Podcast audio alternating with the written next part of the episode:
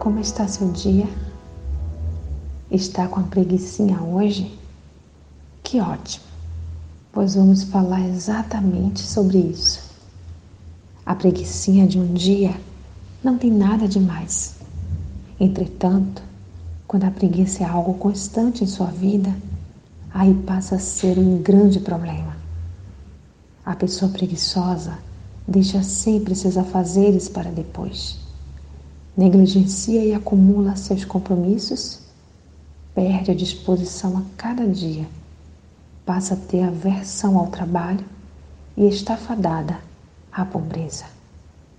Um pouco a dormir, um pouco a cochilar, outro pouco deitado de mãos cruzadas para dormir.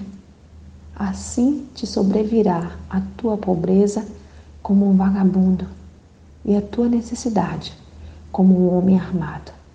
Provérbios 24, 33 a 34. A preguiça pode facilmente levar ao tédio e este à depressão. Então busque ajuda, se preciso, para identificar e eliminar a causa do que está levando você a esta aversão atividades que mobilizam esforços. E desperte. Vai ter com a formiga o preguiçoso. Olha para os seus caminhos e ser sábio. Provérbios 6, 6. Reflita nisso. Sou Sayonara Marques.